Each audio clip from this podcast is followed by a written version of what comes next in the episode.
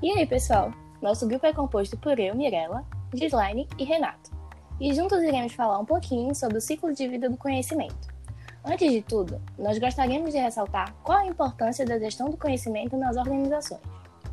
Uma organização que é baseada no conhecimento o reconhece como recurso estratégico e desenvolve conhecimento aproveitando seu capital intelectual para que ele possa ser utilizado internamente e externamente.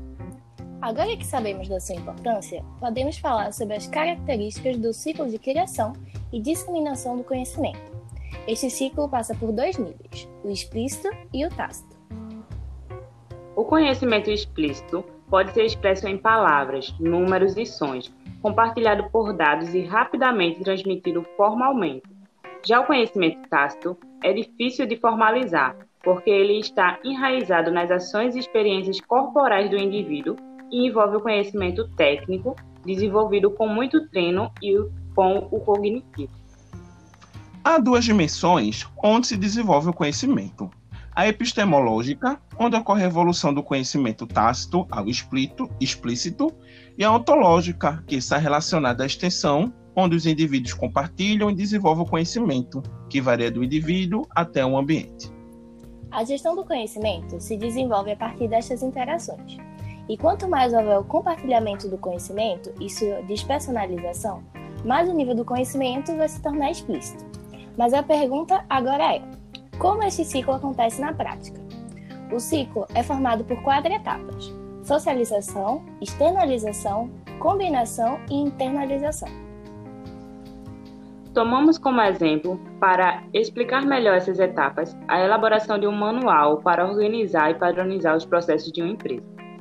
Inicialmente, o responsável pela formulação do manual aprende as etapas e a execução de um determinado processo por meio da prática e observação da operação. Seria a fase de socialização, onde ocorre uma troca interativa a partir do contato social por meio da observação e da prática.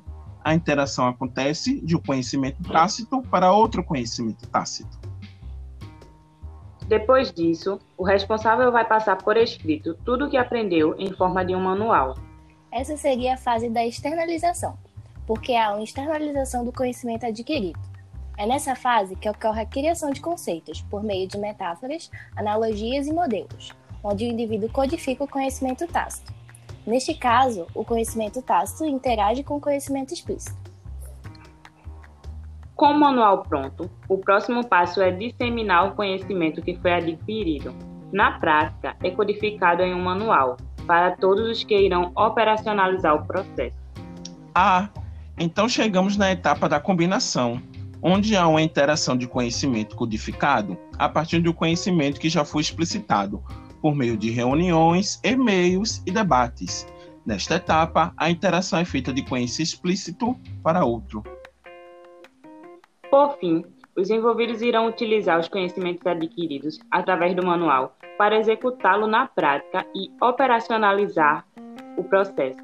Chegamos então na última etapa, a internalização. Exatamente. Nesta última etapa, acontece a incorporação do conhecimento, ou seja, o que o indivíduo levou para sua utilização, onde as experiências são revividas e compartilhadas. O conhecimento explícito volta para o tácito. Essas etapas formam as espirais do conhecimento. É chamada assim pois esse ciclo é contínuo. Para encerrar, deixamos a seguinte pergunta para reflexão: De que forma a organização pode criar um ambiente para que o ciclo do conhecimento se desenvolva? É isso, pessoal. Agradecemos. Até a próxima.